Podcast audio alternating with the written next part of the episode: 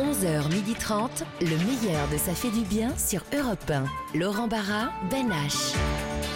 Salut, c'est Laurent Barra. Salut, c'est Ben H et ça fait du bien de vous retrouver pour cette dernière de l'été. Ouais, on est là chaque dimanche pendant une heure et demie. Sans la patronne pour nous surveiller. C'est le tout dernier best-of de l'été. On vous accompagne jusqu'au bout de vos vacances. Et tu penses à ceux qui sont déjà rentrés, à ceux qui ne sont pas encore partis. Eh bien oui, et on les accompagne jusqu'au dernier déjeuner dominical. Et c'est déjà pas mal. Au sommaire de ce dernier dimanche ensemble, casting 3 étoiles avec Ouais, Yarol Poupeau. Julie Ferrier. Ouais, Christophe Mahé. Et on va commencer par les meilleurs moments qu'on a passés avec l'aventurier Moundir.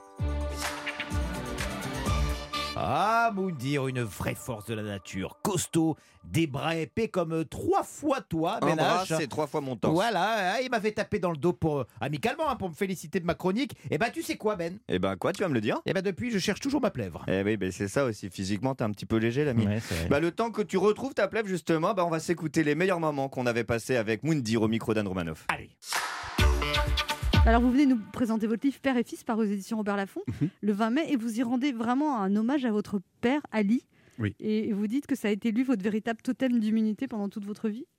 Mais totalement ça. Ça a été euh, notre, euh, notre équilibre et aussi euh, celui qui nous a apporté ce qu'on appelle chez nous le, code de l'honneur et de, et de la mentale. Votre père, il, est, il est- était ouvrier? C'est ça, OHQ, ce qu'on appelle un OHQ, ouvrier hautement qualifié.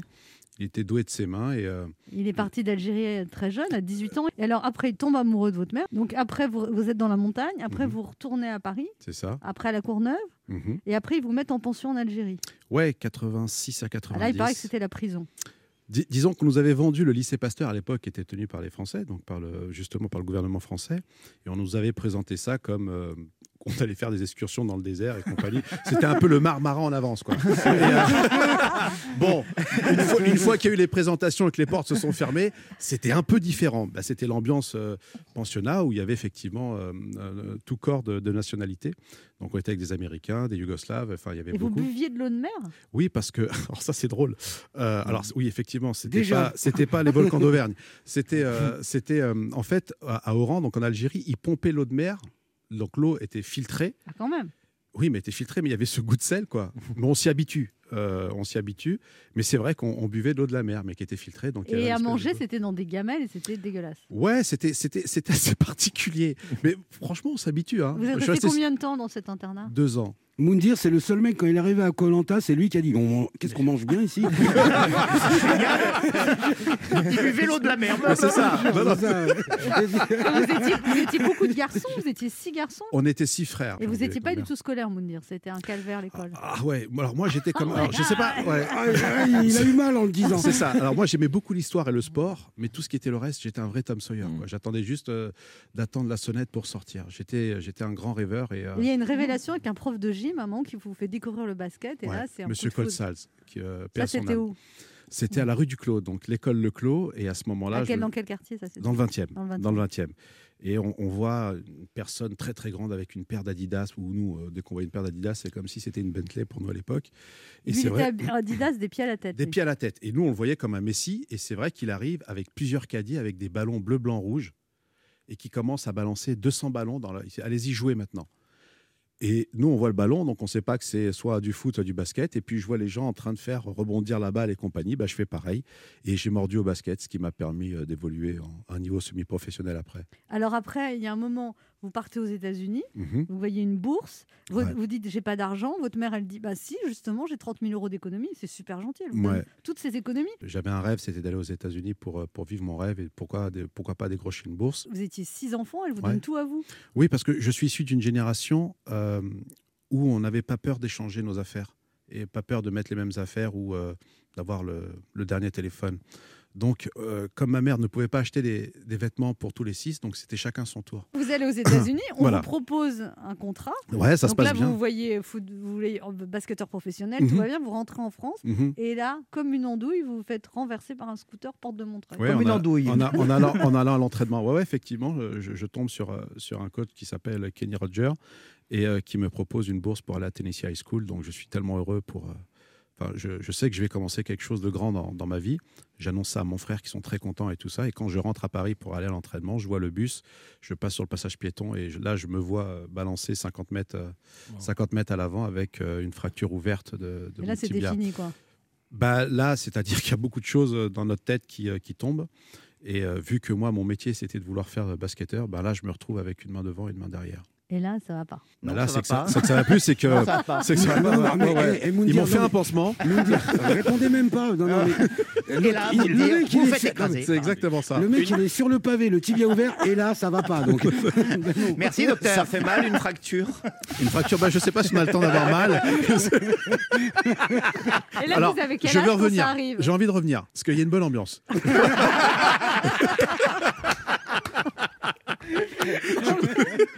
Non, mais vous aviez quel âge quand ça arrivait cet Euh, j'avais, euh, j'avais 18 ans. Ah ouais. Ouais, 18 ans. Et donc, euh, je me fais, je me fais renverser. et Je me retrouve dans un centre, euh, dans un centre de rééducation au, du Havre, ça s'appelle le Bellois. Et là, un an à réapprendre à, à- à marcher, les appuis. Donc, entre-temps, bah, c'est- après, c'est trop tard. C'est trop tard. Il y a, y Et a vous dites que vous n'avez plus jamais été le même avant, après cet accident. Ça a changé. Non, non, parce qu'en en fait, euh, on se retrouve sur un lit allongé avec euh, des broches, euh, un, un, un plâtre qui monte jusqu'à la hanche pendant sept mois. Donc, il y a énormément de choses qui tombent dans la tête, surtout à mon âge. Et euh, donc, c'est des rêves un peu qui, euh, S'effondre. qui, s'effondrent Vous avez toujours des broches dans le corps, Moundir Alors, j'ai retiré récemment les broches. euh, après 20 ans, euh, j'ai fait une émission où on apprend à danser, si vous voyez ce que je veux dire. Danser avec les stars. Et euh, en, donc, ça faisait 20 ans que le matériel était dans mon tibia. Et malheureusement, comme c'était du matériel ancien, la dernière vis, lorsqu'ils l'ont retiré, ça l'a fracturé. Et là, ça allait pas? Bah, là, alors disons que j'ai un peu morflé, ouais. J'ai un peu morflé. Ah bon J'ai un petit peu morflé. Mais donc voilà, maintenant j'ai plus de, j'ai plus de vis, j'ai plus rien. Alors Moundir, à 18 ans, vous avez ce terrible accident, Mm. vous êtes immobilisé pendant un an, vos rêves de basketteur s'effondrent, Mm. et là, vous devenez, alors ça, j'ai pas trop compris, coach pour le, pour le ministère des Finances Non, de basket. non, non, j'ai joué, euh, j'ai joué. euh, Il y, a, il y a un club, il y a un club dans le ministère des Mais Finances. pourquoi vous êtes retrouvé là? Ben, parce que une fois que je me suis rétabli, euh, bah, ensuite il fallait trouver un travail. J'avais envoyé un CV et je cherchais un club et euh, je trouve une annonce à la Fédération française de basket et euh, je vois ministère des Finances. Je me dis bah tiens c'est une bonne planque pour aller jouer. Et euh, je vais la garder pour moi celle-là. Oui, oui. Je vais me la facturer. Euh, et, euh, et donc Ouais, parce que la planque, c'est nous qui la payons. Vous êtes gentil. Et donc là, Et- vous vous et- retrouvez avec des quinquagénaires. Et, là- et là, je me retrouve non, avec des anciens pros, des anciens pros du basket où ça joue vraiment dur et bien. Et je commence, je reprends le basket avec eux, avec un super niveau, et je travaille au sein même du ministère des Finances, donc au service postal, quelque chose de très discret. hein. Ça, ça a duré combien de temps ce métier? Euh, ça a duré pratiquement huit mois. Ouais. Huit mois, le temps de me refaire, et puis euh, et ensuite, ensuite, euh, bah, de faire un peu Après, vous avez testé des médicaments? Ouais, oh, c'était très drôle ça. Mais c'est Forrest Gump, c'est pas Ouais, possible. ouais, non, non, exactement. En fait, euh, j'ai- bah, ouais, j'ai- j'avais besoin de sous. Euh, nous, on n'est pas du côté de la rue où on vend de la drogue et compagnie. Donc là, ils cherchaient des gens qui étaient sains voilà, pour tester des, des- des produits euh, contre les fumeurs. Donc je me retrouve dans, un, dans, un- dans une clinique où on me fait des prélèvements sanguins, quelque chose de très- totalement légal. Et pendant, euh, pendant cinq jours, euh, on, teste, euh, on teste mon sang et compagnie. Et, et donc voilà. Et à ce moment-là, vous étiez chauve, donc c'est vraiment que les médicaments ont fait. euh, c'est incroyable. Alors, alors, j'avoue, je voulais pas le dire, mais j'avoue que effectivement j'ai perdu un peu de cheveux. Non, non, c'était très rigolo. Et là, vous voyez une annonce pour Colanta et vous Ouais. postulez et on vous prend. Et totalement, et totalement. Et je me souviens, c'était la, la secrétaire de, de, de- de cette, de, de cette clinique-là, euh, qui s'appelait Farida, que je salue d'ailleurs, je pense qu'elle est mariée, euh, et qui m'avait envoyé le dossier. J'avais fait le dossier sur mon lit et tout, machin. Et c'était donc top. là, vous êtes pris à Colanta. ouais, Première 2003, ouais. édition. Première, Ouais. euh, troisième, troisième. la et vous troisième. arrivez Troisième, ah oui. cinquième. J'arrive cinquième. Ouais, je suis Mais pas- on vous remarque. Il rentre dans la légende, franchement. Oh, ouais, enfin, on me remarque pas de la, de la meilleure des façons. Hein, vraiment. pourquoi Si, non, mais avec Genre- le recul. Oui, mais Alors, votre frère qui est, qui est professeur au Japon, là, on, on Mhm. lui dit T'es le frère de Moundir, non?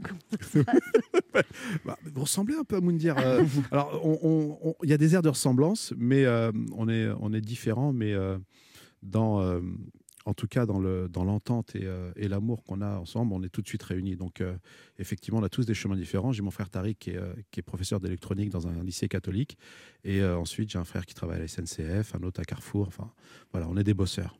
Pourquoi ils ont tous les cheveux longs comme vous, non que vous? Non, euh, ça c'est une question de style.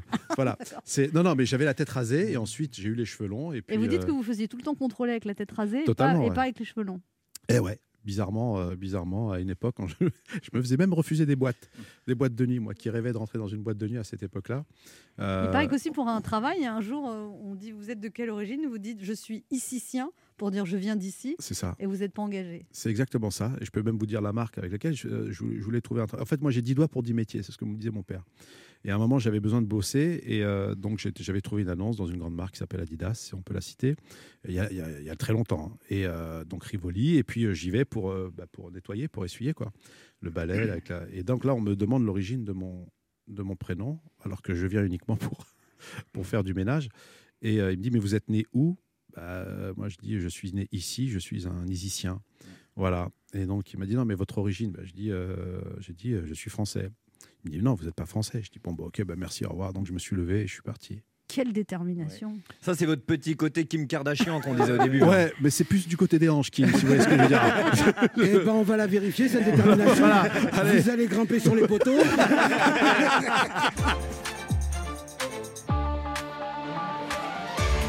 Allez, on se fait une petite pause rafraîchissante et tout en profitant des derniers moments de l'été. Et on reste ensemble jusqu'à midi et demi sur Europe 1. Ben H, Laurent Barra sur Europe 1. Vous êtes toujours dans le meilleur de Ça fait du bien. On est là pour vous accompagner pour ce dernier dimanche des vacances. Alors on en profite. Oui, on ouvre un dernier paquet de tucs pour l'apéro. On lustre les boules de pétanque et surtout, on écoute la suite de l'interview de Moundir sur, Sur Europe Europe 1. Laurent Barra a des choses à vous dire, Moundir. Ah, Moundir. Alors, je ne sais pas si vous vous rappelez de moi. hein. Mais oui, Oui. je me souviens. Oui, on s'était rencontrés on dans un train. rencontrés dans un train et nous avons bien discuté, mais j'attendais. Nice-Paris, il y a deux ans. Bah effectivement, j'étais venu vous voir timidement pour vous demander un selfie. Ce que vous aviez accepté de façon très sympa en me donnant une bonne et franche tape amicale dans le dos. Et en prenant ce selfie, alors que votre bras musclé serrait ma nuque euh, fragile, T'es amoureux ou quoi pour donner une- une- à la photo une image de complicité. Je me souviens très bien m'être demandé si c'était normal que ma cinquième lombaire soit passée directement à la place de ma troisième cervicale dans un craquement assez inquiétant, je dois vous l'avouer, Moundir. On s'était séparés à la gare de Lyon et je vous avais dit que si un jour vous étiez invité à l'émission d'Andromanoff, je ferais une chronique sur vous avec plaisir. Et bien deux ans plus tard, ce jour est arrivé. Bonjour Moundir. Bonjour. Je me rappelle des commentaires que cette photo avait suscité sur mon Instagram avec des mots qui revenaient assez fréquemment comme fort, costaud, combattant, grand, sportif, musclé. Et je vais peut-être vous surprendre, vous dire, mais ces mots ne m'étaient pas destinés. rapport, rapport effectivement à notre légère différence de gabarit. Ça se voit à peine là. Oui, merci, mon petit. Euh, Combien, combien de fois, effectivement, votre femme a dû vous dire, en vous regardant les yeux pleins d'admiration, Mon Dieu, mais que tu es fort Alors que moi, le week-end dernier, j'ai mangé chez une amie, et quand elle m'a vu essayer d'ouvrir un pot de moutarde avec insistance, elle a crié Mon Dieu, mais tu saignes Vous la voyez, la différence entre nous, Mounir Elle est mince, elle est mince. En même temps, j'aurais pas aimé. J'aurais j'aurais pas aimé. J'aurais pas aimé être quelqu'un de fort. Non, non j'aurais pas aimé être quelqu'un de fort et de puissant parce que c'est trop de pression. C'est vrai, on attend trop de vous. hein. Euh, Dans l'inconscient collectif des gens, euh, les forts, euh, ceux qui ont une forte personnalité, n'ont pas le droit d'avoir des moments de faiblesse. Les forts doivent être rassurants. Moundir est rassurant, Michael est rassurant, Ben H et moi, on est amusant, voilà. On est amusant, c'est très drôle, très, très drôle. Je ne sais plus quel boxeur disait que le vrai combattant n'est pas forcément celui qui donne des coups, mais plutôt celui qui sait les encaisser, surtout se relever des coups. Et c'est votre cas, Moundir. Hein. Koh-Lanta nous avait donné l'image d'un homme indestructible. La vie nous a montré que même les rocs pouvaient s'effriter. Je n'ai absolument rien contre les pubs de prévention contre la Covid-19, hein, se voulant tantôt choquantes, tantôt émouvantes, comme celle, vous savez, des deux petits enfants très mignons qui sautent dans les bras de leur mamie en, en lui faisant, en leur- en lui faisant l'équivalent, on va pas se mentir, d'un plaquage digne d'un demi de mêlée du 15 de France, l'envoyant valdinguer sur son canapé sur un air de Gilbert Bécaud. Je reviens te chercher. Le col du fémur de mamie est à l'étage. Ah bah, vous l'avez vu cette pub, j'espère qu'il en prison une fois. eh bien. Eh Le col de mamie. je vais la garder pour moi, cela Mounir.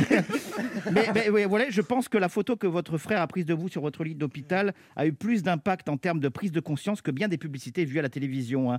Alors, je ne sais pas si vous êtes un héros, Moundir, mais vous êtes un combattant qui a gagné un match que l'on pensait perdu d'avance. Je ne sais pas si vous êtes un héros et pourtant votre livre leur rend hommage aux héros du quotidien, d'abord aux enfants hospitalisés et l'association C'est que du bonheur à laquelle vous reversez tous vos droits d'auteur, au personnel soignant aussi que vous ne manquez jamais de remercier et puis votre père, votre héros d'enfance que vous nous racontez avec beaucoup de tendresse et beaucoup de pudeur. Il y a deux ans, j'étais fier de prendre un selfie avec Moundir, dont mon grand-père était persuadé que le nom de famille était de Colanta. C'est un noble, je te dis. mon petit-fils connaît un noble, le de Colanta. Écoute, papy, comme tu veux. hein. Ce matin, je suis très heureux d'avoir revu l'homme et l'auteur de ce très beau livre. L'homme qui est un noble combattant, Monsieur Moundir Zougari. Laurent Barra l'a dit, Moundir, euh, tous les bénéfices de ce livre Mm. iront à l'association C'est que du bonheur qui a accompagné votre fille parce qu'elle a été hospitalisée. euh, Oui, il y a 4 ans, elle a été hospitalisée euh, gravement. On revenait d'un voyage à Dubaï où elle a été hospitalisée là-bas, mais ils ont mal fait le, le travail. Et j'ai la chance de connaître la directrice de cette magnifique association qui est Sonia et que j'embrasse très fort, et qui ont tout fait pour que ma fille puisse revenir euh, bah, justement dans les meilleures conditions. Et ça, je, je ne, je ne l'oublierai jamais. Et comme je suis quelqu'un d'engagé avec les enfants malades, donc il était euh, d'une logique pour moi de, de tout reverser à, à ces enfants. Vraiment. Alors il y a une histoire aussi où vous avez eu des problèmes? Mais non Alors Oui, attendez, c'est la non, page mais- 44 du dossier. C'est marrant, Oui, il vous arrive une Alors. galère, elle est morte de rire. Dès qu'il y a une Non, vous galère. avez créé, voulu créer une marque de vêtements, vous avez Ouais. mis toutes vos économies, 90 000 euros. C'est ça. Le mec vous avez escroqué, il est Mm. parti. Ouais, le Et à, et à un moment, vous avez voulu euh, le tuer? Et vous êtes parti pour le tuer. Et c'est votre femme qui, qui vous a dit reviens. À quel Ouais, moment l'émission a dérapé C'est- dans le livre. Ah non, oui, non, c'est- dans le livre, effectivement. Ce qu'il faut savoir, c'est que je viens de me marier et à ce moment-là, je me, on, se fait, on se fait escroquer par, par, un- bah, par quelqu'un de, de- de- de malveillant. Et je me retrouve avec toutes les histoires qu'on peut avoir euh, avec euh, le fisc et compagnie. Et je, je vis en précarité pratiquement pendant euh, pratiquement plus de deux ans avec, une, avec ma femme. Donc, euh, je vous laisse imaginer euh, que pour un mec, euh, alors qu'il vient juste de se marier, faire vivre ça à sa femme, c'est juste impossible. Donc, il arrive que parfois on broie du noir. Voilà, on a tous une part d'ombre en nous, et, et à ce moment-là, bah, j'ai plus rien. J'ai plus rien, j'ai des grosses dettes, et, et ce mec-là s'est barré avec la caisse jusqu'au jour où, où bah, à ce moment-là, il y a, il y a un truc qui va pas chez moi, et, et j'y vais, mais je- je- j'y vais pour le faire. Je me dis autant perdre. Je, me souviens, j'avais dit à ma femme de, bah, écoute, je te rends ta liberté parce que je peux pas te faire vivre ce que je suis en train de te faire vivre actuellement. Et ma femme a eu cette, euh, cette parole qui m'a dit, mais je suis avec toi pour ce que tu es, pas pour ce que tu as. Donc on va remonter la pente et compagnie. Mais moi, dans ma tête, j'étais euh, j'étais déjà déterminé. Parce que ce que je vivais, c'était juste infernal. Je dormais pas. C'est, euh, enfin, c'est, euh, j'avais pris euh, énormément de kilos. Vous avez pris c'est- 20, 20 kilos? Ouais, ouais, non, mais c'est une descente un peu, une descente aux enfers, alors que je viens d'une éducation où on ne laisse pas rentrer ce, ce Et genre donc de votre choses. femme vous rattrape par le col. Et C'est là, même pas ça, c'est que j'y vais et à ce moment-là, je reçois un texto de ma femme. Et quand j'y vais, je vois qu'elle me dit Mon mari, je t'aime terriblement et on va s'en sortir. Et là, j'ai une espèce de. comme si quelqu'un me mettait une grosse gifle dans le cou. Et là, je dis Mais qu'est-ce que je suis en train de faire? Et je. Vous détachez le mec, du coup. sais ça. qui était accroché à la voiture. qui était déjà déjà depuis 15 km. Qu'est-ce que je fais? Ok, normal, attends. Fais gaffe, attention, je fais un créneau. Non, c'est- c'est même pire que ça. C'est je reçois le SMS, donc là, je ralentis. et, et là, il y a, le, le directeur d'Adventureline qui vous propose une émission juste après, en fait. Ouais, je peux dire son nom? Oui, bien sûr. Franck Firmin-Guillon. Et- Franck Firmin-Guillon qui m'appelle pour. Il relance Colanta suite euh, justement au décès qu'il y avait eu. Donc il relance la machine qui était un All-Star 2014. Et là, il m'appelle en me demandant de, venir. Et là, je viens dans un état. ben, quand il me voit, il me dit Mais qu'est-ce qui s'est passé? Et là, je lui raconte euh, mes aventures. Je dis Voilà, ça fait euh, plus de deux ans que je vis quelque chose de terrible. Il me dit J'ai des dettes. Qu'est-ce qu'on fait? Il me dit Écoute, bah, je dis Voilà, bah, paye-moi mes dettes et, je fais. Je me relance sur cette machine. Et vous avez perdu 20 kilos. Et je, je me- je rentre à l'INSEP avec euh, Mathieu Chirac, qui est à l'époque le, le directeur du centre de réathlétisation. Et comme le sport, ça a été toute ma vie, et ben là, je, je m'entraîne durant deux mois et demi euh, avec euh, des athlètes. Et euh, je, récupère, je récupère la forme et, euh, et ensuite la vie change. Et après, les enfants? Les enfants. Trois euh, enfants? Trois enfants, effectivement. Donc là, il perd la forme. Il plus. Non, non, au contraire, ça galvanise. Ça galvanise. Ça m'a, le le fait d'avoir mes enfants, ça m'a, ça m'a encore plus galvanisé. Et je sais pour qui je me lève le matin aujourd'hui. Donc voilà. Alors, il y a eu cet épisode Covid où vous avez vraiment failli y passer. Ouais. Et vous avez tenu à dire sur Instagram que justement, le Covid, c'est pas que pour les vieux. Quoi.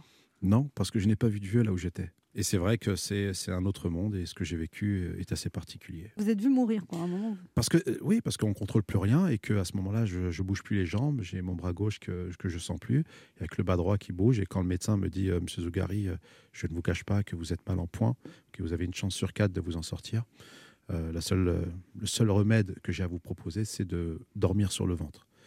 Et donc, c'est une souffrance terrible quand on quand on n'arrive pas à respirer, de dormir sur le ventre.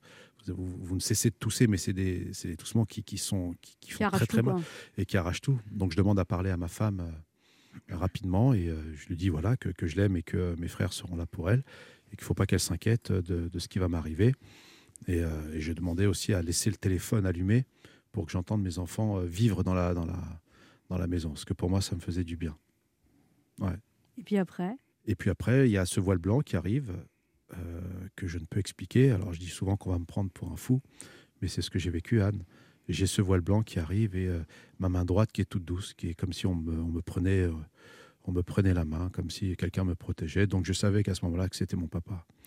Donc qui veut croire après, mais moi je sais ce que j'ai vécu. Et le fait d'entendre mes enfants, que mon frère Tariq avait le droit de venir une heure par jour, me lisait les messages de bienveillance et d'amour, et ça, ça a fait partie de ma construction. Donc je sentais des choses revenir en moi où je pouvais redresser le cou, cette douceur qui commençait à partir. Et là, je, je- Qu'est-ce que vous avez envie de dire aux gens qui font pas attention, qui, qui pensent que c'est fini le Covid ou que... Anne, c'est tellement dur de dire à des gens de, de faire attention. On est actuellement dans un monde où les gens ne, ne pensent qu'à eux. Euh, on leur montre qu'il y a des morts, ils disent non, mais ça, c'est juste, euh, c'est juste une grippe, c'est tout sauf une grippe. Écoute, euh, qu'est-ce que tu veux que je dise? Vous voulez voulez pas faire attention? Ok, très bien. Bah, c'est un jeu de la roulette. Le jour où vous allez tomber et qu'il n'y aura pas de place euh, euh, dans un, parce que si vous n'avez pas les moyens d'aller à l'hôpital américain, il va falloir faire la queue à l'hôpital public. Et l'hôpital public, c'est- une ambiance différente. Donc, moi, je, n'incite personne à se vacciner. Je suis pour le vaccin. Mais en tout cas, le- les messages que j'ai fait passer, il y a énormément de gens qui ont, qui ont changé d'avis, qui se font vacciner. Et ça, c'est une belle victoire.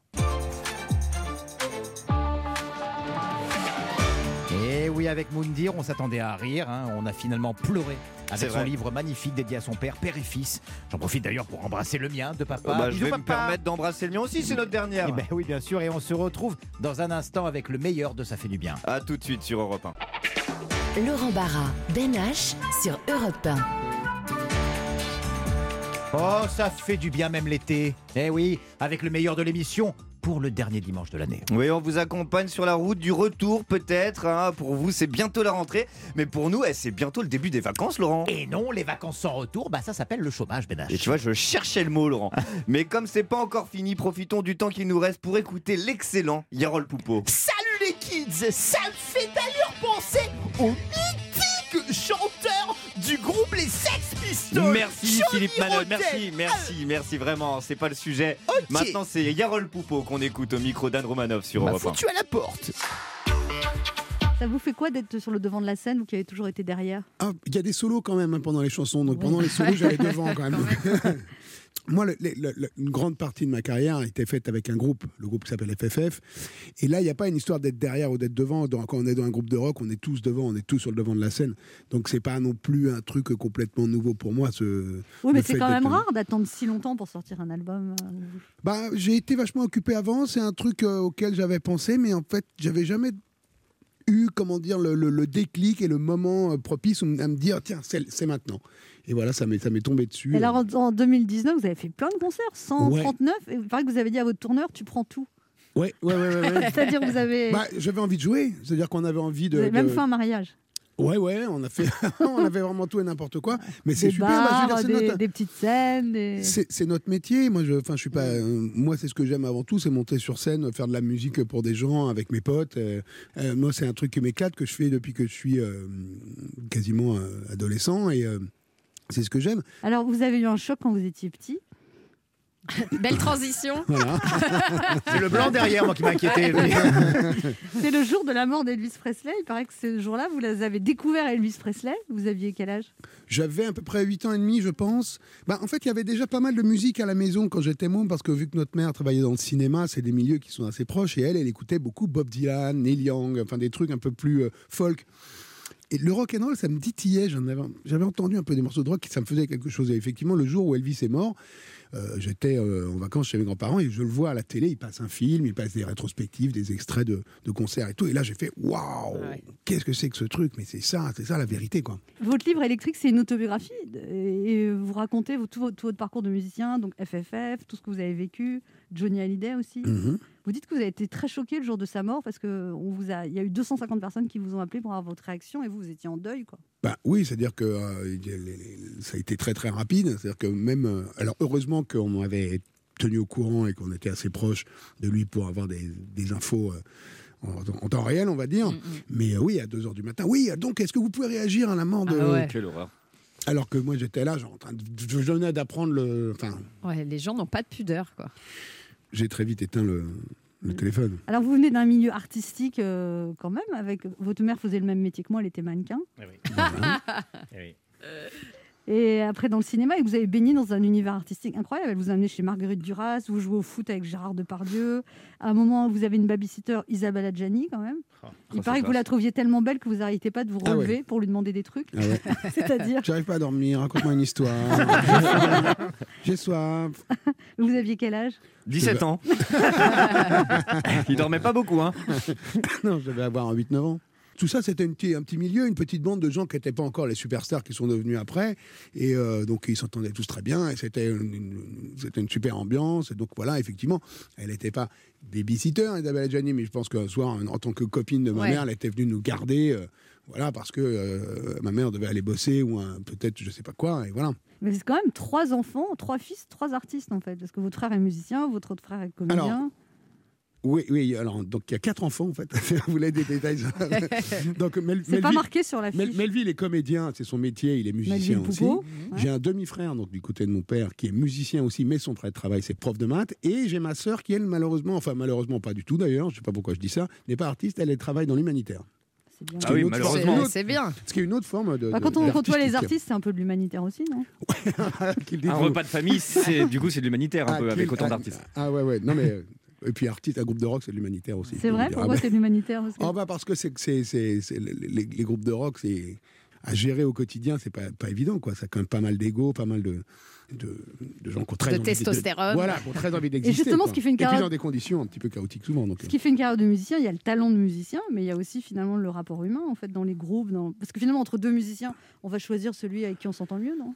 On s'engage quand même à passer euh, la grande partie de notre temps ensemble dans euh, effectivement un bus, une camionnette, euh, des loges, des trucs, des machins. Donc même si euh, le musicien en face de moi est, brillant, joue très très bien, mais que je peux pas le supporter hors de la scène, ouais. ça va pas durer longtemps. Alors que quelqu'un qui peut-être a peut-être moins de talent et moins brillant qu'un autre, mais qui, a- qui se passe vraiment un truc humain très très fort, ça va se retentir sur scène. Et, et, et, et je pense que ce sera le, le concert, la musique sera mieux. Mm.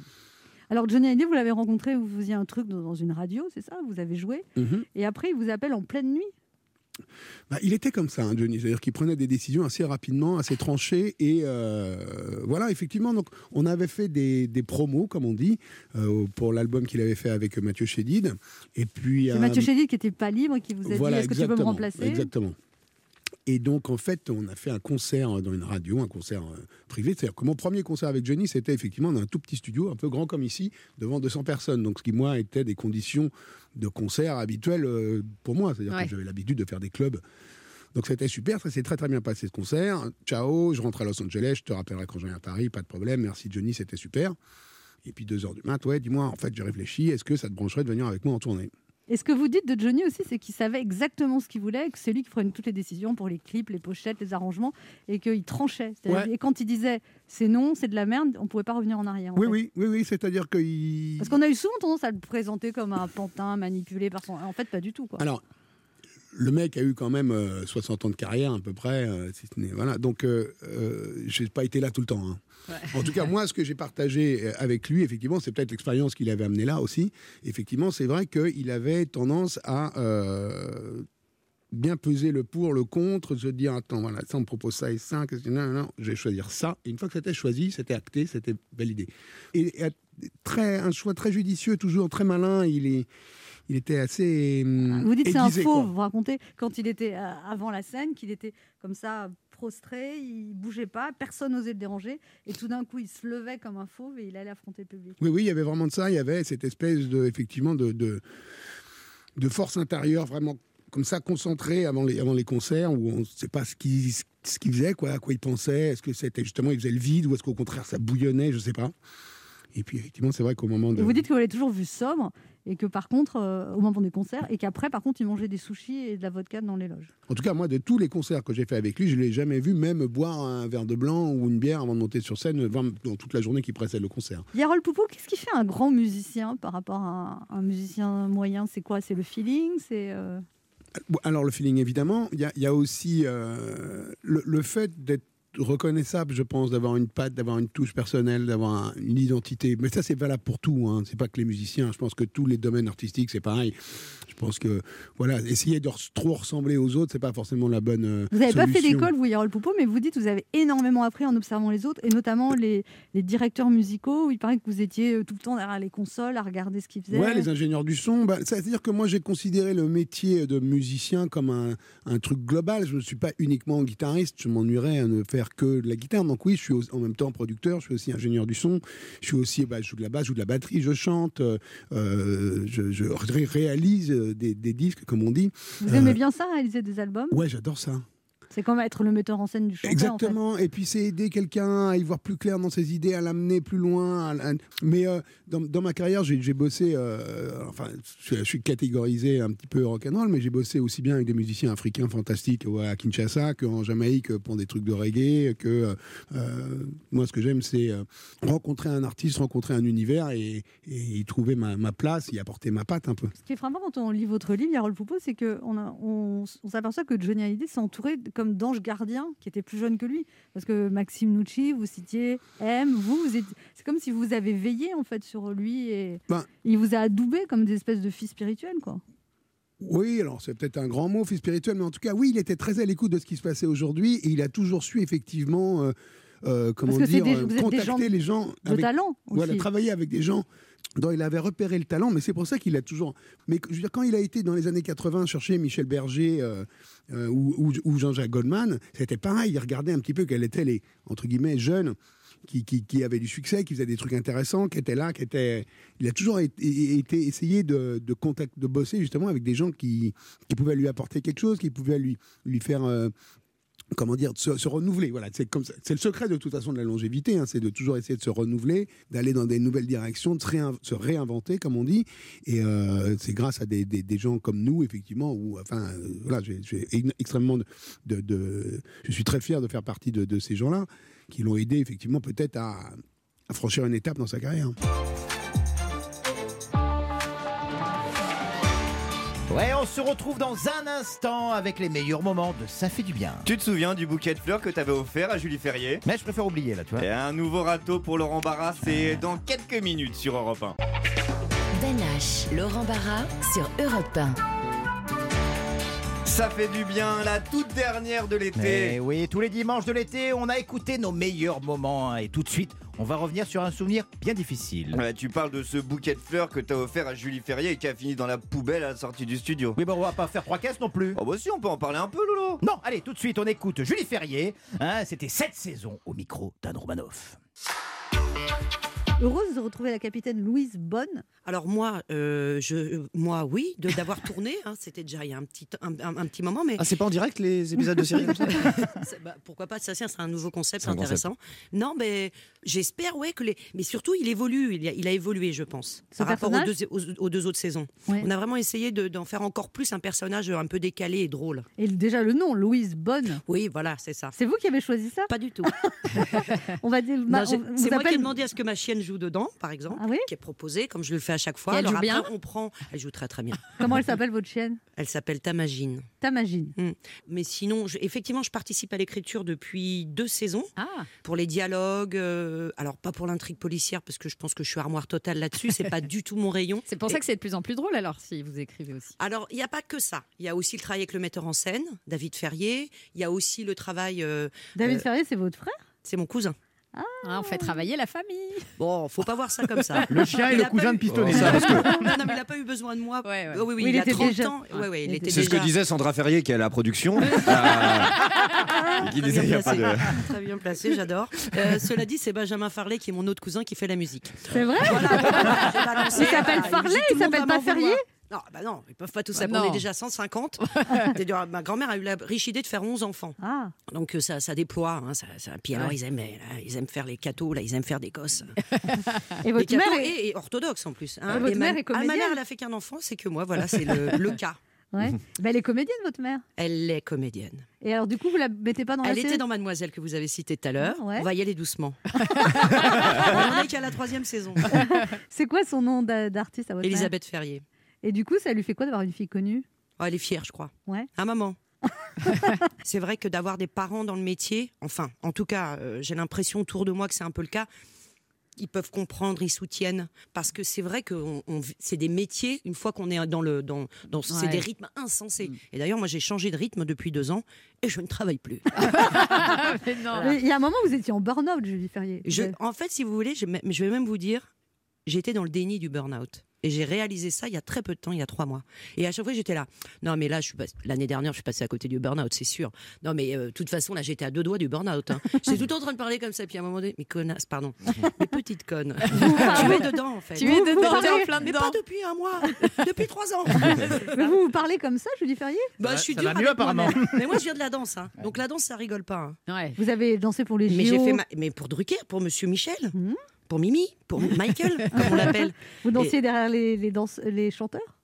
Et je faisais partie des ballets Drucker Ah bon? Avec Reda et compagnie. Ok. Ouais. C'était avez- c'était très sélectif parce que tout le monde voulait Ah, être c'était là-dedans. très sélectif, mais j'étais, je faisais partie du, du, je sais pas comment on appelle ça, du, Du carré VIP. au, au- du, du haut panier, non Du haut panier, ouais. Oh, carré VIP, quand on est danseur, on est un peu, euh, hein, on n'est pas régisseuse, mais pas Ouais. loin. vous même, avez hein. des restes Bon, on écarte bien les jambes. Donc, tu- ah pardon, qu'est-ce que j'ai dit De bon matin.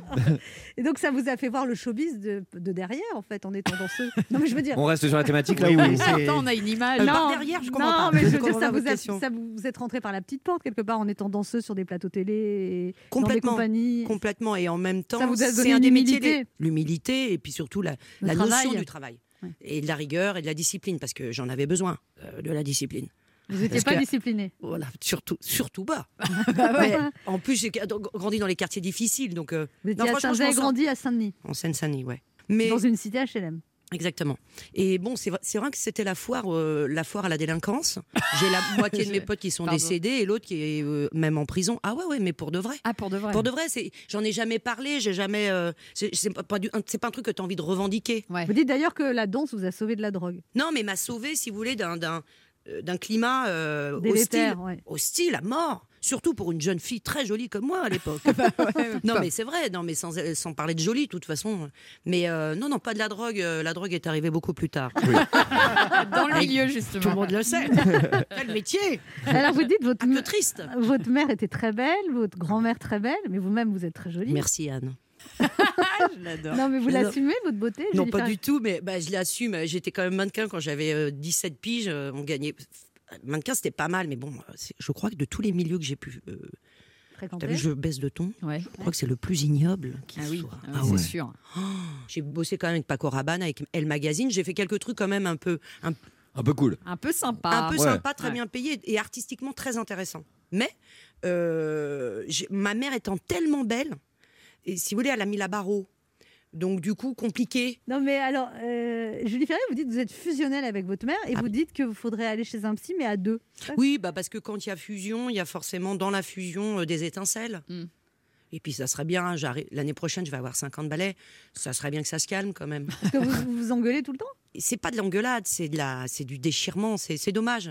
Euh, et je pense, ma mère suit une psychothérapie, elle. hein. Et vous, non? Moi par intermittence, un peu comme mon métier. De temps en temps vous y allez. Ah, quand je, quand je, quand j'y arrive plus, je fais bon. Non. Barra a des choses à vous dire. Pardon, alors, euh, excusez-moi, avant de commencer cette chronique, vous étant consacré, Julie Ferrier, je voudrais juste régler avec Anne Romanoff un petit détail concernant mon planning euh, de mercredi. Voilà, Anne, vous le savez, c'est pas du tout mon genre de faire ça, je suis plutôt un mec fiable. Mais euh, mercredi, je ne pourrai pas venir bosser dans l'émission à vos côtés, tout simplement parce que euh, demain soir, j'ai rendez-vous avec euh, Julie Ferrier.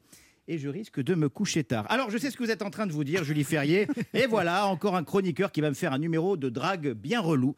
Eh bien, détrompez-vous. Alors, je ne dis pas hein, si, si vous étiez venu dans l'émission il y a un an.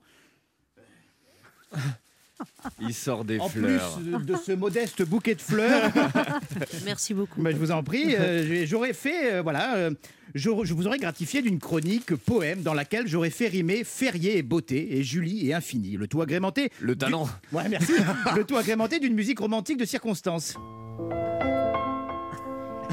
Vous me regardez avec un air vraiment très inquiet, Julie Ferrier.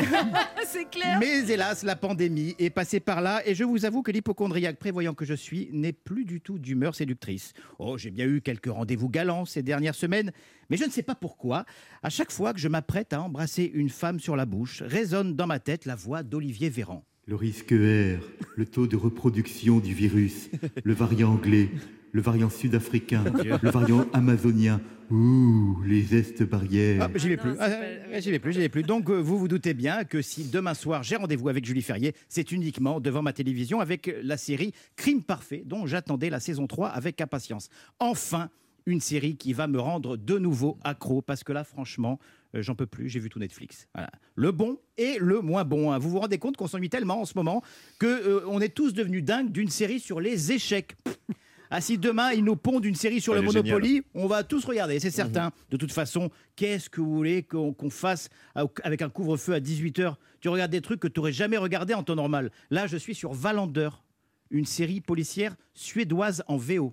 C'est bien. Men jag har ju inga barn. Nej, men en vacker dag så får du väl det. Och då kommer de ligga och snurra runt Man kan sluta som polis. Nej, inte om man är en bra polis. Voilà, c'est passionnant. Là, c'est le moment où elle le quitte. C'est génial. Ah, j'en passe des soirées magnifiques. hein. Alors, imaginez ma joie quand j'ai appris l'arrivée de la saison 3 de Crime Parfait. Crime Parfait, qui fait partie des excellentes séries policières françaises, dans la lignée de Braco ou autre engrenage. Ce genre de série dans laquelle tous les comédiens rêveraient de jouer. Ah, Julie Ferrier, vous êtes une passionnée. La scène, la danse, la télé, mais surtout le travail. Car oui, Julie, depuis tant d'années, votre parcours artistique est la preuve euh, que vous réussissez l'exploit de faire rimer travail et férié. Et pour ça, je vous dis merci, Julie Ferrier. pas mal. Pas mal, un Ouais. peu plus, il vous offre des fleurs. Ouais, il vous offre Ah, des merci fleurs. beaucoup. Mais, c'est pas grave. Tu veux que je t'embrasse? Euh, voilà.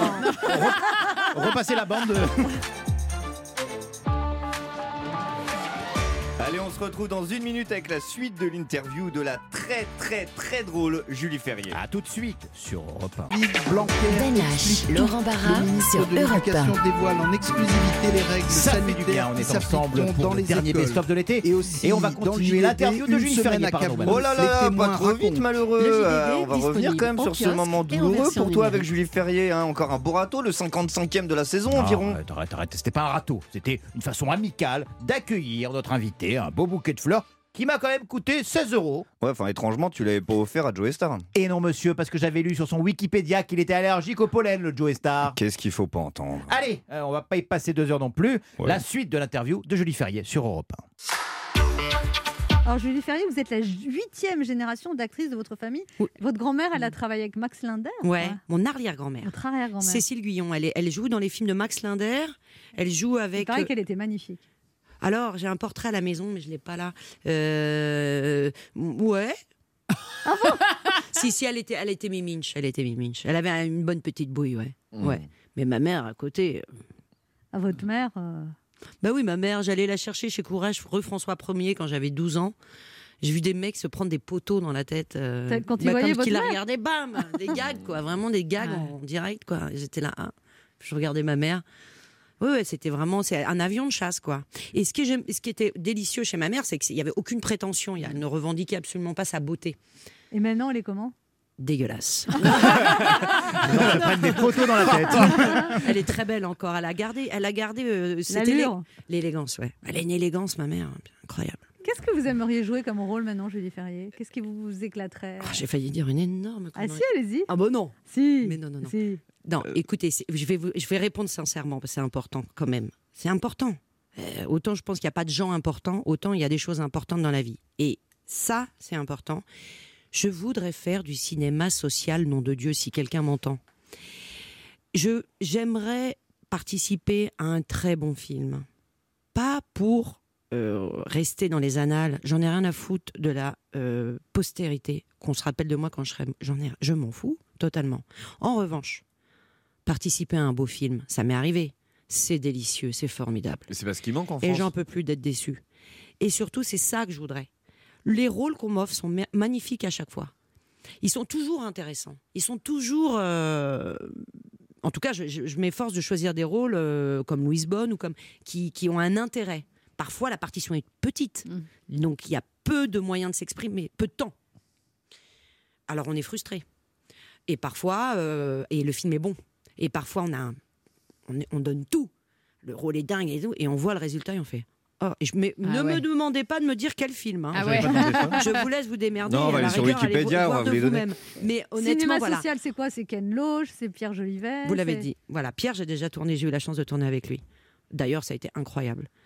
Dans Jamais, Jamais de la vie, j'étais la sœur d'Olivier Gourmet. Non, mais ça, tous les jours, les gars, tous les jours. Ça, il n'y a pas de problème. Il n'y a pas beaucoup de cinéma social en France. Louis-Julien Petit a, a fait. Bon, déjà, il avait fait Discount il y a quelques ouais, années ouais. sur euh, les épiceries solidaires, qui était très réussi. Et il a fait Les Invisibles. Euh, Pour vous dire, je l'ai vu déjà trois fois, le film. Ouais, ouais, très bon film. Mais vraiment un film où on rit, on pleure. C'est ce genre de film.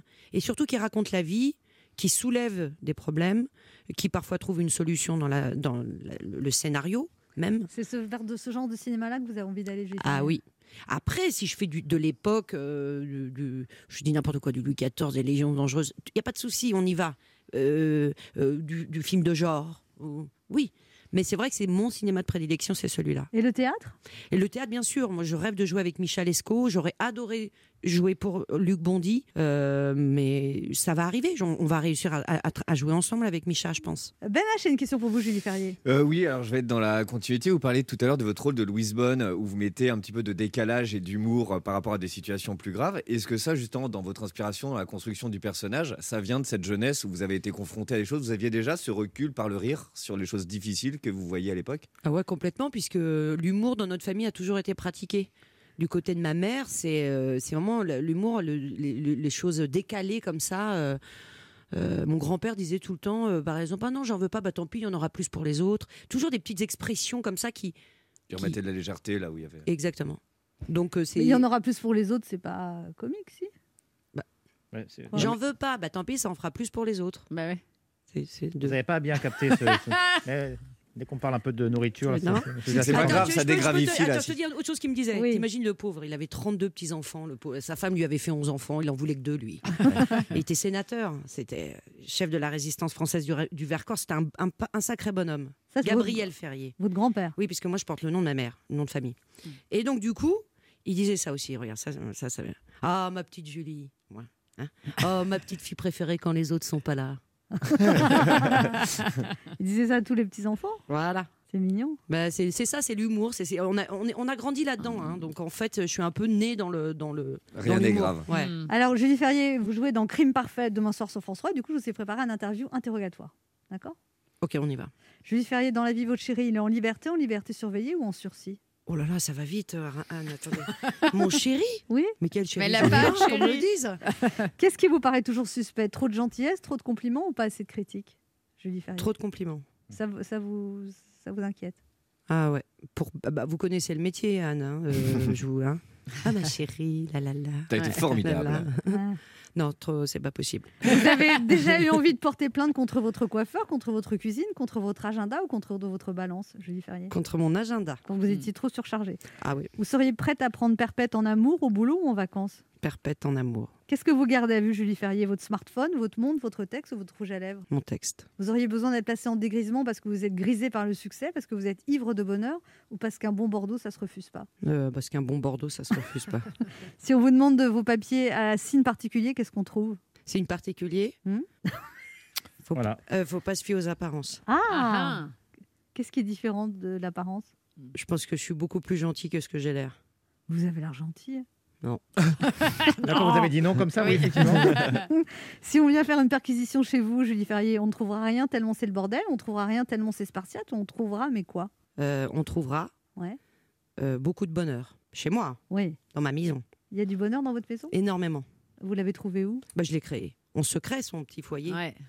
Moi, je me suis créé un petit, un petit havre de paix. Je suis obligée de le dire. De toute façon, c'est ce qu'on me dit tout le temps quand on vient chez moi. Donc, au- par la force des choses, m'y sentant bien moi-même, je me dis, bon, bah, c'est que j'ai dû le créer. C'est où chez vous? Ah, j'ai pas le droit de le dire. Pourquoi? Parce que déjà, il n'y a pas mon nom sur la boîte aux lettres. Ouais.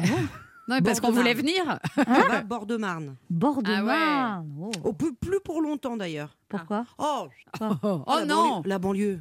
La paisi- 48 ans Le de calme. banlieue. Ah oui, bah ouais. Ah ouais, vous voulez revenir sur Paris? Euh, non, bord de mer. Ah, À bord de mer Mm. Vous voulez aller au bord de la mer? Ou au Brésil ou en Suède. D'accord.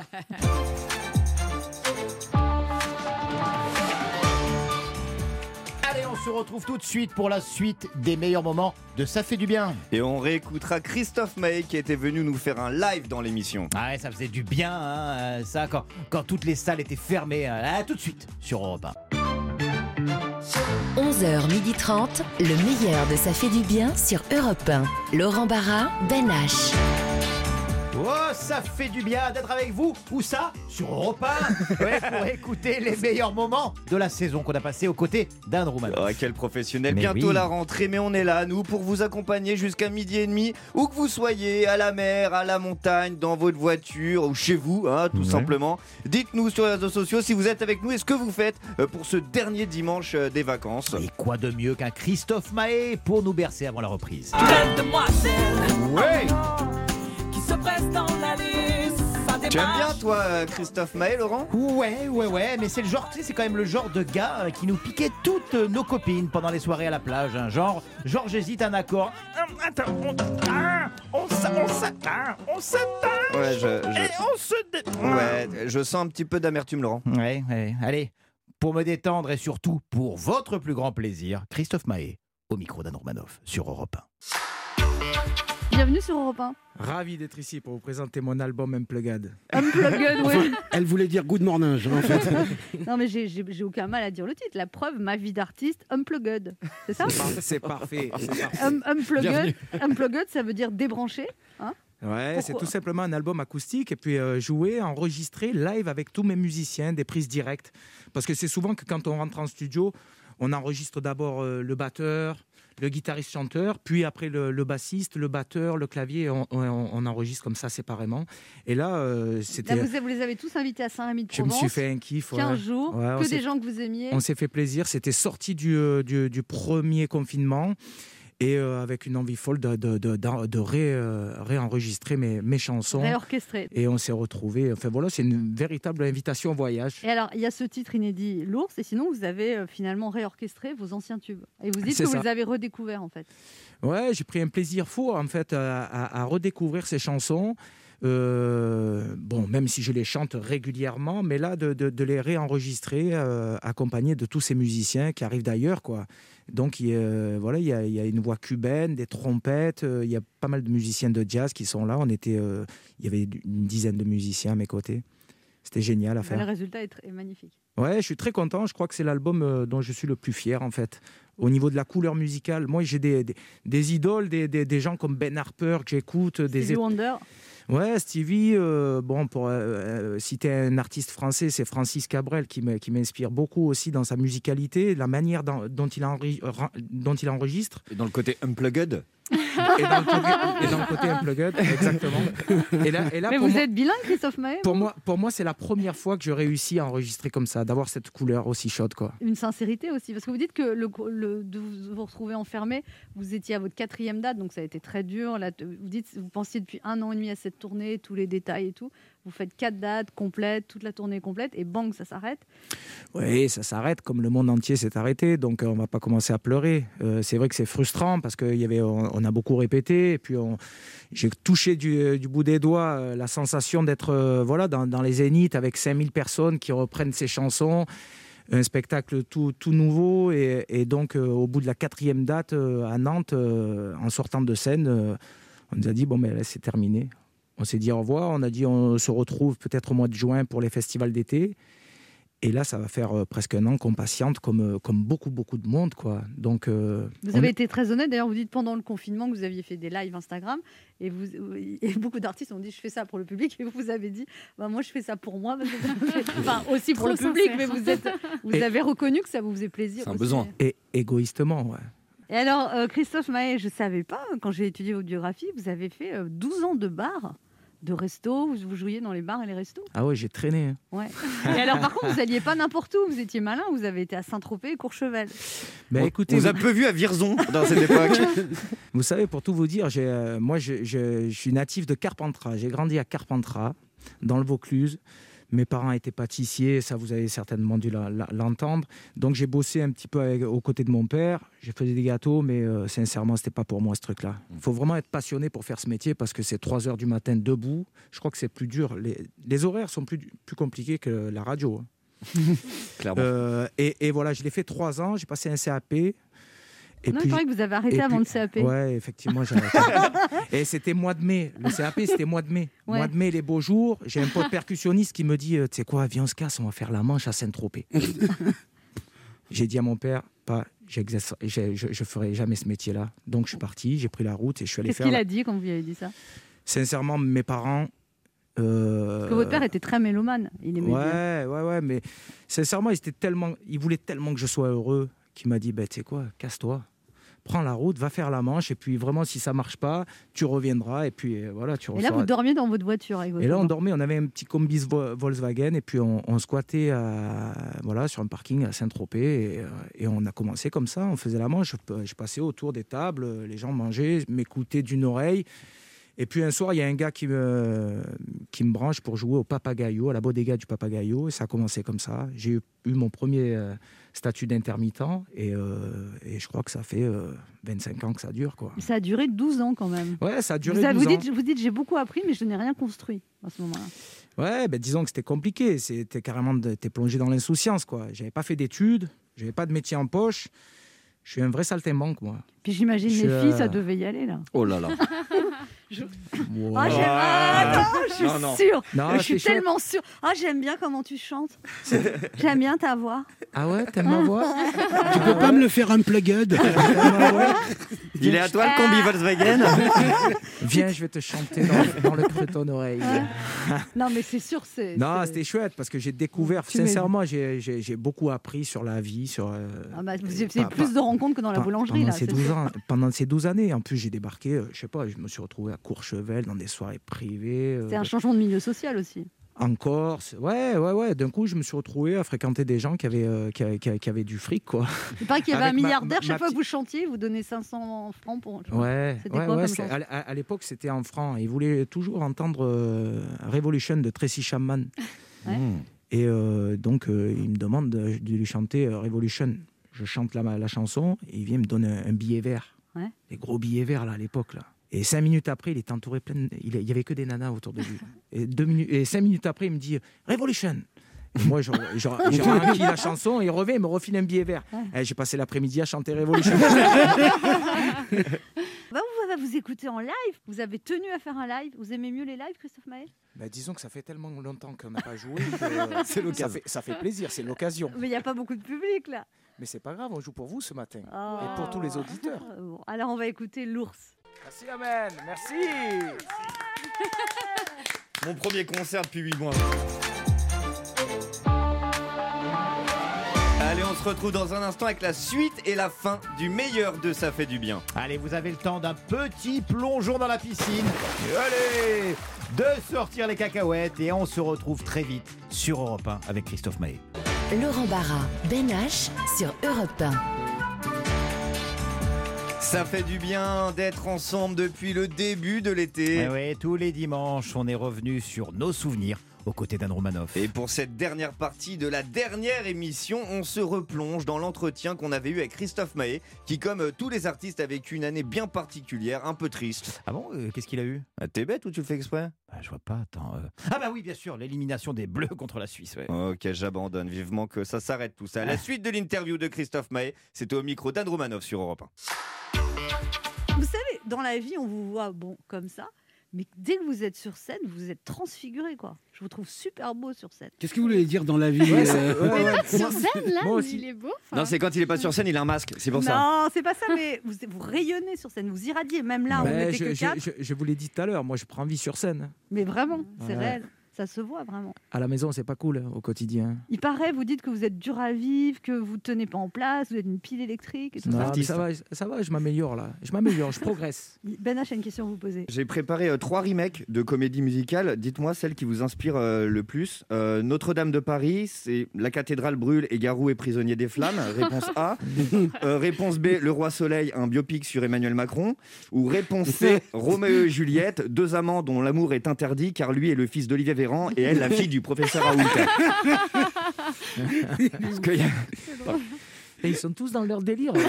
Ils sont très très loin. Là. Ah, je, je voulais vous inviter dans le mien. Non, mais moi j'arrive. Allez, venez. Il me faut un petit temps d'adaptation, mais je suis là. Après Youssou N'Dour, je suis votre prochain duo, super. Vous aimeriez d'ailleurs refaire de la comédie musicale Revenir à- ouais, c'est ça la question plus générale. Ouais, ouais, ouais, non, j'ai- adoré le faire, mais euh, non, là c'est bon. Alors à 21 ans, Christophe Maé, vous avez fait euh, Graine de Star et vous n'avez pas gagné du tout en fait. Ah Ils ont juste pu dire On est là pour gagné, évoquer les bons souvenirs. hein. gagné du tout. Enfin, c'est vraiment ok. Et il paraît que il y a une- c'est une, jeune fille de 16 ans qui vous est passée devant euh, une chanson du Mais Titanic, c'est ça? Quand j'avais 21 ans, effectivement, c'était le, le Titanic venait de sortir. Ouais. Et là, il arrive une minette de 14 ans et elle chante le Titanic, mais elle avait la voix de Céline Dion. J'avais envie qu'est-ce qu'elle est devenue? j'avais Aya envie de tirer les cheveux. Incroyable. Et, euh, et, puis, euh, et puis voilà, elle a gagné. C'est-à-dire que moi, je suis passé inaperçu. Je suis arrivé avec un yaourt pas possible avec une chanson de Jamiroquai. C'était la grande époque de Jamiroquai. Et euh, donc, je refaisais un peu sa gestuelle, je dansais, j'étais au taquet. Et, euh, et puis, sincèrement, ils m'ont dit merci, au revoir. Je me suis dit, bon, quand même, on est passé devant des. Je suis passé ce soir devant des millions de, de téléspectateurs. On va bien me, Vous donner- téléphonez. me filer un coup de téléphone. Et Walou. En plus, il n'y avait pas les, avait pas réseaux sociaux à l'époque, vous ne pouviez pas Ah non, non, capitaliser avait- sur le passage. Il n'y avait rien du tout. Et euh, mais bon, ça a été, euh, voilà, ça, a été, ça fait partie du parcours. Quoi. Quand vous étiez petit, vous passiez des heures dans votre chambre, à la- deux heures à vous entraîner à l'harmonica? Ah ouais, j'ai pu passer des après-midi entières à reprendre des, des, des, des titres de, de Stevie, euh, à jouer de l'harmonica. Moi, Mais l'harmonica, vous en jouez sur scène ou euh, que- Ouais, ouais. ouais, énormément. C'est mon instrument, quoi. Je joue un peu de guitare pour m'accompagner, pour composer, mais euh, mon instrument, c'est c'est l'harmo. C'est c'est très spécial. là. Ouais, mais moi je suis habité, j'ai toujours a- aimé les, les, les- les chanteurs de blues, euh, les harmonicistes, c'est, euh, ça fait partie. Et puis au coin du feu, devant le combi Volkswagen, ça claque. c'est un, truc- c'est un truc qui marche vachement. Ah bien. C'est vrai. Il y a un petit co- il y a un- il y a un petit côté cow-boy. euh. Tu peux le sortir à tout moment. Vos enfants, ils vous disent quoi sur votre métier? Ils écoutent, ils aiment, ils écoutent d'autres choses. Mais le, le- le grand, lui, il a bien capté ce que je faisais. Le petit, il a 7 ans. Ça fait un an et demi que j'ai pas joué. euh, Il dit papa lui, est chômeur. ça. Lui, il me prend pour un mytho. Lui, Lui, il se fout de ma gueule. C'est prend vrai pour un- ouais. Le- J'étais toujours là, toi, à la maison. Le petit, il dit à quelle heure t'es Christophe Maé Je te crois pas. Non, non, mais il y a un rapport assez sain, quoi. C'est, euh, c'est, euh, ils sont pas, pas fans, ils écoutent du hip-hop. pour, pour eux, c'est, ça y est, je, suis- je, je suis, j'ai basculé, je suis un, un vieux chanteur. Et vous avez des fans de tous les âges, par contre. Comme vous dites, c'est très familial. c'est-à-dire, Ouais, de- ouais, c'est, euh, très, très familial, quoi. Il y a des, euh, des, des- des enfants euh, très jeunes, de, de 8-10 ans, et, euh, et, et les parents, les grands-parents, ouais. euh, c'est, ma- c'est Vous magnifique. avez toujours rempli les salles depuis que vous avez commencé les tournées. Écoutez, j'ai- cette chance-là d'avoir démarré très, très tôt. euh, pour le- la sortie du premier album, je rencontre Jean-Claude Camus et, euh, et qui me dit Allez, je te produis ta première tournée. Et puis, euh, je suis parti sur la route et, euh, et c'est vrai que ouais, j'ai jamais arrêté. Quoi. Et puis vous avez fait aussi la première partie de Johnny Hallyday pendant plusieurs mois, je crois. Ouais, c'était une belle expérience. C'est pendant, pendant des mois à ses côtés. Là, vous avez appris, j'imagine. ouais, ouais, ouais. ouais, ouais. Qu'est-ce que vous avez appris de plus avec lui? À faire un testament. Non, c'est- c'est- c'est- Eh, franchement, Ça a osé. ah, c'est nul. Vraiment. Pardon. Euh, dites-lui. euh, euh, heureusement heureusement qu'on n'a pas la même voix. Pardon. C'est malaise sur le plateau. hein. Excusez-moi. Je sors, personnellement, je peux pas. Sincèrement, moi, ce qui m'a bluffé chez lui, c'est de rentrer sur scène comme ça. Comme il- ce gars-là, je sais pas, j'ai l'impression qu'il vivait. Pour le- la scène. Ouais, pour la scène, mais vraiment. C'est-à-dire qu'il prenait vie même sur, sur la scène, quoi. Et, et, euh, et de vivre ce, le concert comme le premier comme le, comme le dernier, quoi. C'était très intense, il quoi, ça. trempe. Et, euh, mais mais, mais, mais, euh, derrière les coulisses, c'était euh, c'était, euh, très sympa à vivre parce que bah, déjà, il m'avait à la bonne, quoi. Ça, c'était cool. Et euh, c'est-à-dire que le, le premier soir, on me dit ouais, il y a Johnny, il veut te voir dans, dans sa loge. Et moi, franchement, je n'osais pas aller le déranger, quoi. Il est carrément venu toquer à la, à la mienne. Il me dit Hey, tu viens, on se fume une clope ensemble. Et là, il me dit, et là, il me dit euh, tous les soirs, je veux que tu viennes avec moi, passer 10 minutes dans ma loge. Tu me donnes la température. Tu fais ta première partie et tu viens, tu me donnes la température du public. Incroyable. Et, euh, ouais, c'était génial. D'une Il avait besoin de savoir aussi si le public était chaud, pas chaud, moyen chaud. Ouais, sincèrement, les gens, ils, Ils étaient toujours les, chauds. les- les- les gens, ils sont. Ben, les, les gens, en fait, c'était même, c'est même très compliqué à faire une première partie de Johnny Hallyday. Et je me souviens, Yannick Noah m'en avait parlé. Il m'avait dit, tu vas voir, c'est pas un exercice facile. Et c'est vrai que le premier soir au Stade de France, je débarque, il y a 80 000 personnes. Je débarque avec mes petites chansons. On s'attache. euh, c'est très rock'n'roll quand même, hein, le public de Johnny. Et là, les premiers rangs, là, les sosies de Johnny. qui, me, qui me regardent. Il y avait du t-shirt tête de loup, à perte de qui, vue. me reg- qui me regarde de travers. Ouais. Et là, franchement, j'ai pas passé. un- euh, ça n'a pas été un très très bon concert. Je sors de, je sors de scène, je vais voir Johnny et il me dit alors, ça dit quoi? J'ai dit ben écoute, c'était magnifique, mais euh, franchement, euh, j'étais pas très à l'aise. Ils, a- ils attendent, ils attendent que toi. Il me dit demain soir, joue quelque chose à l'harmonica, reprends une de mes chansons, mets-toi à l'aise. Le deuxième soir, je suis au Stade de France et là, je démarre par les portes du pénitencier, le thème à l'harmonica. Et là, il y a 80 000 personnes qui font comme ça. Et là, c'était magnifique. Ah, Ouais. Pour ça, je l'ai remercié, mais euh, parce que j'osais pas en fait. Il me disait, mais vas-y, parle-leur de moi. Dis-leur qu'on était ensemble, que je suis en pleine forme, que j'arrive, je me prépare. Et donc le soir, j'arrivais, je montais sur la scène. C'était une manière de, de, de- de prendre un peu les gens avec moi, parce que c'est vrai que c'est pas facile de- ces grands stades comme ça. C'est tellement impersonnel. Et euh, Mais vous étiez adoubé par le patron, quoi. Ouais, c'était euh, c'était terrible.